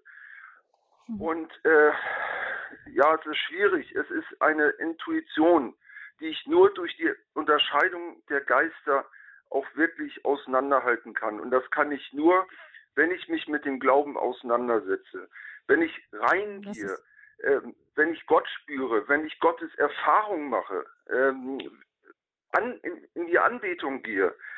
Anbetung heißt nicht mit, mit dem Herrn zu sabbeln, ob nun im Gedanken oder in Worten, sondern äh, einfach nur da sein, präsent sein für Gott, zu sagen, Gott, ich bin jetzt nur für dich da, ihn auf mich wirken lassen. Wie oft bin ich in der Anbetung schon eingeschlafen, hatte aber Träume, bin aufgewacht. Und, und das sind ähm, Dinge, wo ich sage, das ist die Glaubwürdigkeit. Ich möchte nochmal betonen, ich bin konvertiert. Ich halte grundsätzlich die römisch-katholische Kirche für glaubwürdig. Und die Angriffe, die gegen seine Eminenz, Kardinal Wölki passieren, da kann er eigentlich nur feiern. Denn Jesus ist auch verleugnet worden. Ähm, Herr Wehrwolf, also ich halte fest daraus aus dem, was Sie uns sagen, dass ähm, wir eben, dass uns das nicht zu sehr verschrecken soll als Kirche, wenn Angriffe kommen. Man muss natürlich genau hinschauen, wo sind sie berechtigt und Ich halte auch fest, was Herr Schütze gesagt hat. Es kann uns auch nicht gleichgültig sein, wenn so viele Menschen der Kirche den Rücken kehren. Da ist der, der Herr auch jemand, der jedem Einzelnen, der verloren geht, nachgeht. Aber ich halte von Herrn Berwolf fest, besonders es geht um eine Glaubwürdigkeit in einer direkten, unmittelbaren Beziehung zu Gott selber. Anbetung habe ich gehört, eben Menschen, die das Evangelium glaubwürdig verkünden, auch persönliche Zeugnisse, also Geschichten, Erlebnisse mit Gott selber haben. Das macht die Kirche glaubwürdig. Also vielen Dank Ihnen, Herr Beerwolf. Dann kommen wir weiter zu Herrn Banse nach Köln. Guten Abend, Herr Banse. Ja, guten Abend. Äh, ich wollte erstmal ein grundsätzliches Sache sagen. Mich äh, äh, frappiert immer bei der ganzen äh, Missbrauchsgeschichte, dass diese Opfer erst jetzt kommen. Das ist schon 20, 30 Jahre ja. her. Und jetzt plötzlich. Ja, man hat ihnen vorher offensichtlich, man hat offensichtlich vorher auch vielen nicht geglaubt. Also das ist. Ähm, ja, aber trotzdem, äh, warum kommen ja. die jetzt? Mhm. Und, und, und mein zweites Problem ist, oder meine zweite Bemerkung, weil äh, der Rechtsanwalt sagte jetzt eben, äh, wenn die Kirche jetzt wieder äh, zu ihren Ursprungswurzeln, wenn sie also wieder Sakramente betont, Gottesdienste, Sinn der Messe und so weiter und so weiter, äh, dann würden viele wieder zurückkommen. Also das glaube ich nicht, denn es äh, äh, kommt ja auf den persönlichen Glauben desjenigen an und äh, daran mangelt es in meinen Augen. Denn äh, das also, glaube ich nicht, mhm. dass die Leute dann zurückkommen. Dann hören wir Herrn Schütze dazu. Einwurf ähm, reicht es einfach, ähm, sich sozusagen an seinem Kernmetier zuzuwenden und dann werden die Leute schon kommen? Die Leute kommen, wenn die sehen, dass die führenden Repräsentanten das leben, was sie sagen und was sie sagen, dass das ein einsichtig ist, vernünftig ist. Was unvernünftig ist, ist Aberglaube. Glaube muss immer vernünftig sein und in dem Sinne auch wissenschaftlich fundiert. Äh, wenn das gemacht wird, dann gibt es wieder Orientierung. Menschen suchen ja im Alltag und im Leben immer Orientierung. Also gerade jetzt in der Corona-Krise wird ja ganz viel über Tod, Sterben, Krankheit, Untergang und so weiter und so fort auf allen Kanälen erzählt. Und der Bundespräsident sagt den Leuten, stellt eine Kerze ins Fenster sonntags abends und gedenkt der Corona-Opfer. Ja, das verweist auf die Existenz, dass äh, sozusagen Ärzte am Ende immer Verlierer sind, in Anführungszeichen gesprochen. Sie können das Leben final nicht festhalten. Jeder Mensch muss sterben. Das ist im Bewusstsein jetzt drin, das nochmal neu verdeutlicht. Täglich werden uns ja die Todeszahlen verlesen in jeder Nachrichtensendung, wie viele nun wieder dazugekommen sind und dass wir schon bald bei 88.000 sind und so weiter und so fort. Das ist auch eine Möglichkeit, da anzuknüpfen und ernst zu machen und den Leuten zu sagen, es gibt aber wirklich einen Trost, der über äh, das alles hinausgeht und wir bieten euch diese Orientierung. Das suchen eigentlich die Leute. Ob die jetzt in hellen Scharen gleich wieder, wer einmal diesen Schritt gemacht hat, raus, abgeschlossen hat, unterschrieben hat, die Austrittserklärung, sich die Mühe gemacht hat, zu den Behörden zu gehen und das in die Wege zu leiten, der wird natürlich nicht mit Sturmfahren morgen gleich schon wieder zurückkommen. Das ist ein schwieriger Prozess. Der beobachtet ganz lange, wie konsistent das ist, wie nachhaltig, sagt man heute so schön. Äh, dann entsteht daraus wieder eine neue Glaubwürdigkeit, ein Vertrauen, was immer nur geschenkt werden kann. Äh, und aus diesem Vertrauen kann sich dann entwickeln auch tatsächlich der Akt, dass ich sage, wenn die wirklich so sind, dann versuche ich es ein zweites Mal. Wichtig ist aber vor allen Dingen, dass man auch die nachwachsenden Generationen ganz neu anspricht, als die, die sozusagen noch überhaupt nichts von irgendwas mitbekommen haben in den Schulen immer mehr höchstens Vergleichen Religionswissenschaften gelehrt bekommen haben und so weiter und so fort und darüber in einer Debattenkultur mehr oder weniger ohne Fakten und Basiswissen äh, miteinander sophistisch im Streit oder im Dialog stehen dass man die äh, abholt bei Fragen, die sie ja tatsächlich stellen, auch in der heraufziehenden Klimadebatte und so weiter. Worum geht es denn grundsätzlich beim Menschen? Wie sollte der Mensch leben? Äh, mit welchen Mitteln sollte er sein Leben gestalten und wozu überhaupt die ganze Veranstaltung, wie man jugendlich formulieren könnte. Das ist natürlich die entscheidende Frage. Wozu die ganze Veranstaltung?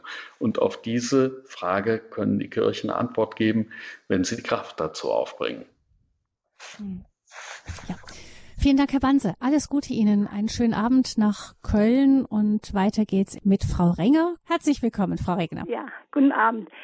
Der Herr, der über die Medien gesprochen hat, da gibt es ein sehr gutes Beispiel. Der Kardinal Pell aus Australien, der jetzt wieder rehabilitiert ist und einen Freispruch mit 100 Prozent hatte der ist ja in dem Bundesstaat Victoria in Australien derartig äh, ich weiß nicht, es war eine reine Hexenjagd. Ja, also Sie sagen, das war ein Beispiel dafür, wo, ja. ähm, wo die Medien dann eine, jemanden vorverurteilt haben. So ist es. Und auch die obersten Gerichte. Aber das jetzige oberste Gericht, da gibt es ja bei den Engländern noch anderes, äh, das hat ihn mit sieben Stimmen also praktisch alle freigesprochen. Weil ja, man herausgefunden hat, dass der Kläger gelogen hat. Ja, der ist in der Tat äh, aus äh, allen Gesichtspunkten restlos freigesprochen worden. Äh, ist ein sehr gutes Beispiel ähm, dafür, wie Skandalisierung, Dramatisierung, ähm, Treibjagden und so weiter funktionieren. Die haben ja viele Kräfte zusammengewirkt, auch in einer Situation der Vorverurteilung und äh, von ähm, einem Verbiegen von Beweissituationen. Das zeigt zwei Dinge. Erstens, am Ende gibt es eine große Wahrscheinlichkeit, dass die Wahrheit irgendwann siegt. Im Fall von Kardinal Pell sogar noch rechtzeitig und zu Lebzeiten ähm, die volle Rehabilitierung. Und gleichzeitig, was vorhin Herr, äh, gesagt wurde von einem anderen Zuhörer, Gott ist größer, der benutzt sogar das, was uns zustößt, ähm, zu einer neuen Qualität. Äh, der Kardinal äh, betrachtet rückwirkend seine ähm, sein unschuldig verfolgt sein und auch die lange Zeit, die langen Monate im Gefängnis, zum Teil in Einzelhaft, fast schon als einen Segen, weil ihm das eine ganz neue Glaubensvertiefung ermöglicht hat. Und er schreibt jetzt gerade ein Buch darüber, er hat es sogar schon veröffentlicht über seine Zeit im Gefängnis. Also 400 Tage Hochsicherheitstrakt, das ist ja ordentlich. Ja. Vielen Dank, dass Sie das mit hineingebracht haben, Frau Renger. In diesem Fall war es so, wir sehen, was da Medien für eine unglaubliche Rolle spielen können. Auf der anderen Seite gibt es dann aber auch wieder die Fälle, wo es leider so ist, dass die, dass das wahr ist, was die wo es dann auch Schuldeingeständnisse gibt. Also beides gibt es und ähm, jeder kann sich, Herr Schütze, denke ich, dann nur an die eigene Nase fassen. Die Medien eben darin, dass sie jemanden nicht einfach vorverurteilen und auf jeden Skandalzug aufspringen. Die Kirche, dass sie ernsthaft bemüht ist, die Wahrheit ans Licht zu bringen, da wo es angefragt ist.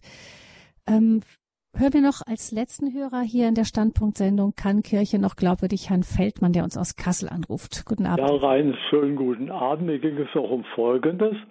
Wir können auch sagen oder müssen sagen, dass jeder Verantwortung für sich selber hat, egal was die Kirche jetzt macht. Er muss selber entscheiden, warum lebe ich denn? Lebe ich auf ein Jenseits oder lebe ich auf ein Nichts? Und wenn ich aber nicht lebe, dann werde ich ihn auch vom Gegenteil nicht überzeugen können. Dann kann die Kirche noch so toll sein. Aber wenn ich auf etwas lebe und erfahre, dass in mir auch da ist etwas, das führt mich, das leitet mich, das hilft, dann kann die Kirche machen, was sie, was sie also macht halt, gut oder nicht so gut, sondern ich werde mich daran orientieren, an dem, was ich an Führung für das Jenseits merke und bin dann unantastbar für alle Fehler. Für die meinen, die kann ich zur Beichte bringen und kann sagen, das mache ich nicht mehr, ist klar ich mache eine Entwicklung, die habe ich dann. Die Entwicklung geht dann immer mehr zum Jenseits, zur Erfahrung Gottes in mir und alle meine Fehler, die ich früher gemacht habe, vielleicht sogar öffentlich. Da darf ich dann sagen, der Beichtvater hat es mir erlassen, mit dem Prämisse nie mehr wieder machen, sondern jetzt bitte besser machen. Wenn ich danach gehe, dann kann die Kirche die Dinge machen, wie sie sie für richtig hält, aber ich habe meinen Weg zum Herrn und den habe ich privat erarbeitet mit der Kirche, mit ihrer Hilfe, mit den Sakramenten, erarbeite ich meinen privaten Weg, der immer mehr zu Gott führt. Je älter ich werde, desto mehr ist die Gotteserfahrung im täglichen Leben, desto mehr ist meine Umformung von einem, der Protest macht, der Krawall macht, zu einem, der ganz still sein kleines Alltagsleben führt, Woche für Woche, für den Heiland Jesus Christus in den kleinen Aufgaben, die er mir gibt. Und das muss jeder selber machen. Und davon wird er nicht entlassen. Und das wollte ich dazu mhm. sagen noch. Ja, danke schön, Herr Feldmann. Also die Glaubwürdigkeit fängt bei jedem Einzelnen an. Herr Schütze, das können wir am Ende sicher für jeden von uns so mitnehmen. Ja, also es geht um die persönliche Glaubwürdigkeit. Das ist sogar noch mehr als privat. Privat ist immer so gegen ein bisschen abgrenzen. Person bedeutet ich individuell, aber als Mensch, als Person, die in Beziehung steht zu anderen mit meiner sozialen Seite und gleichzeitig ausgerichtet in der Transzendenz, also was die vertikale Richtung des Kreuzes anbetrifft, äh, auf das Gesamtziel des Lebens. Wozu ist die Veranstaltung überhaupt da und was soll ich hier auf Erden? Und wie kann ich glücklich werden? Mhm. Wäre das dann auch der Rat, den Sie als Kommunikationsexperte der Kirche geben würden, sich darum zu bemühen, eben die, die Gläubigen auf diesem Weg zu begleiten? Ja, in der Kommunikation das stärker herauszufahren und in den Dingen, wo es um Missbrauch und so weiter geht, auch mit mehreren Personen dafür einzustehen. Ähm, ein Pressesprecher, ein Presseverantwortlicher, ein betroffenen Beiratsmitglied, ein Präventionsbeauftragter, ein Interventionsbeauftragter, äh, ein Generalvikar, wer auch immer, die können wunderbar darstellen, wie laufen alle die Details der Aufarbeitung, welche Akten spielen eine Rolle, welche Schlüsse sind aus den Gutachten gezogen worden, wie wird künftig Präventionsarbeit gemacht, dass Menschen voll Vertrauen wieder auch ihre Kinder und so weiter äh, kirchlichen Institutionen anvertrauen können und können dürfen. Das ist das eine. Und das zweite, dass man nicht aus dem Blick verliert, dass die äh, führenden Repräsentanten der Kirche darüber hinaus die äh, wichtige Aufgabe zu erledigen haben, den Menschen Orientierung zu bieten, Halt zu bieten. Und das geht nur durch die Einheit des Lebens, also in dem Denken, Handeln, Reden und Auftreten in sich stimmig sind, dann stellt sich das Gefühl ein, auch in den Medien, wenn ich das da transportieren kann. Dazu gibt es rhetorische Methoden, die kann man sich alle aneignen, das wird auch trainiert und so weiter. Äh, da begleitet man die Menschen, das mache ich auch sehr häufig, äh, in diesen Medien, in diesem Trommelfeuer von Fragen und Debatten standzuhalten. Aber dann ist man sozusagen wirklich der Fels im Sturm, wo die Leute sagen, ach, da nehme ich mir mal ein Beispiel. Das ist jemand, der wirklich Orientierung gibt. Jetzt interessiert mich doch mal, woher hat der seinen Glauben und warum lebt er so, wie er lebt? Kann Kirche noch glaubwürdig? Ja, sagt Richard Schütze. Hier in der Standpunktsendung bei Radio Hureb haben wir gesprochen über die Frage, wie kann die Kirche wieder glaubwürdig werden? Ich denke, Grundsätzlich war der Tenor von Ihnen, Herrn Schütze, und auch von unseren Hörerinnen und Hörern, dass die Kirche sich mit ihrem Kerngeschäft beschäftigen sollte, und zwar eben den Glauben in einer persönlichen Glaubwürdigkeit zu verkünden, ohne zu sehr nach Beifall zu heischen, aber eben auch demjenigen nachgehen, der versucht, der der Kirche den Rücken gewandt hat, aus welchem Grund auch immer. Vielen herzlichen Dank, Herr Schütze, für diese Standpunktsendung. Alles, alles Gute Ihnen für Ihre Arbeit in Berlin. Dankeschön. Und diese Sendung können Sie nachhören, liebe Hörerinnen und Hörer, im Podcast von Radio Horeb unter www.horeb.org. In der Mediathek von Radio Horeb finden Sie die Sendung dann ab morgen unter der Rubrik der Sendereihe Standpunkt. Gabi Fröhlich verabschiedet sich. Ich wünsche Ihnen allen noch einen gesegneten restlichen Abend dieses Dreifaltigkeitssonntages.